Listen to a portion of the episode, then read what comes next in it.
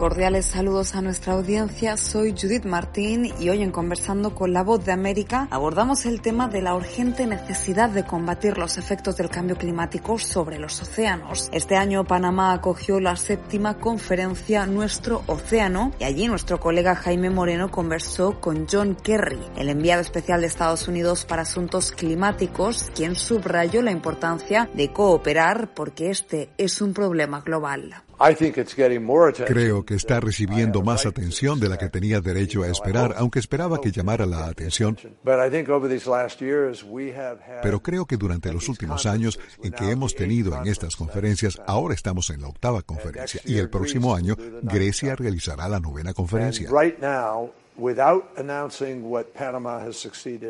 Y ahora mismo, sin anunciar lo que ha logrado Panamá. Aquí, hemos logrado más de 1.800 iniciativas diferentes alrededor del mundo que, valorada en dinero, es más de 100 mil millones de dólares de esfuerzo solo aquí en Panamá.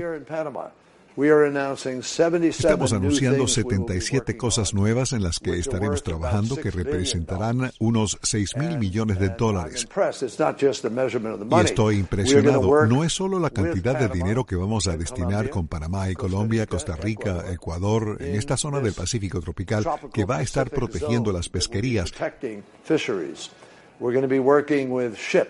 Vamos a estar trabajando con los barcos en cambiar su propulsión para que ya no arrojen gases de efecto invernadero a la atmósfera, sino que sean limpios.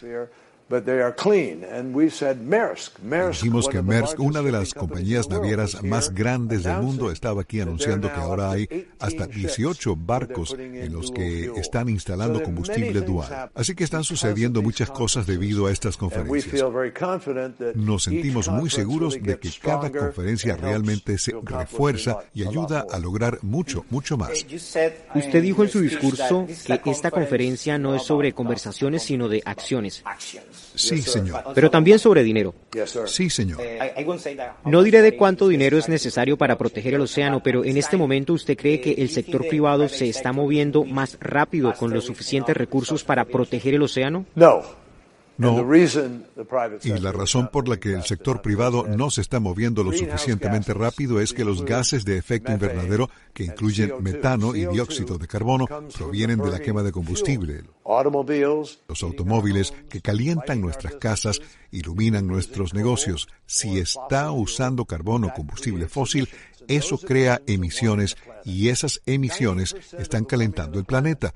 El 90% del calentamiento del planeta va al océano. Entonces, el océano está emitiendo más humedad y esa humedad deriva en estas lluvias masivas que están creando más inundaciones en todo el mundo y matando a la gente.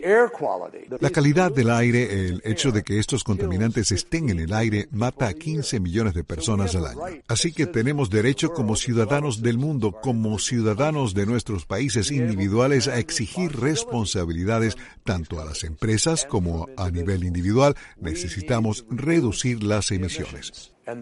Y los científicos nos han dicho que no es John Kerry ni Joe Biden, pero los científicos dicen que para evitar que la temperatura de la Tierra aumente más de 1,5 grados centígrados, tenemos que reducir las emisiones en un 45% como mínimo para 2030. Eso es dentro de siete años.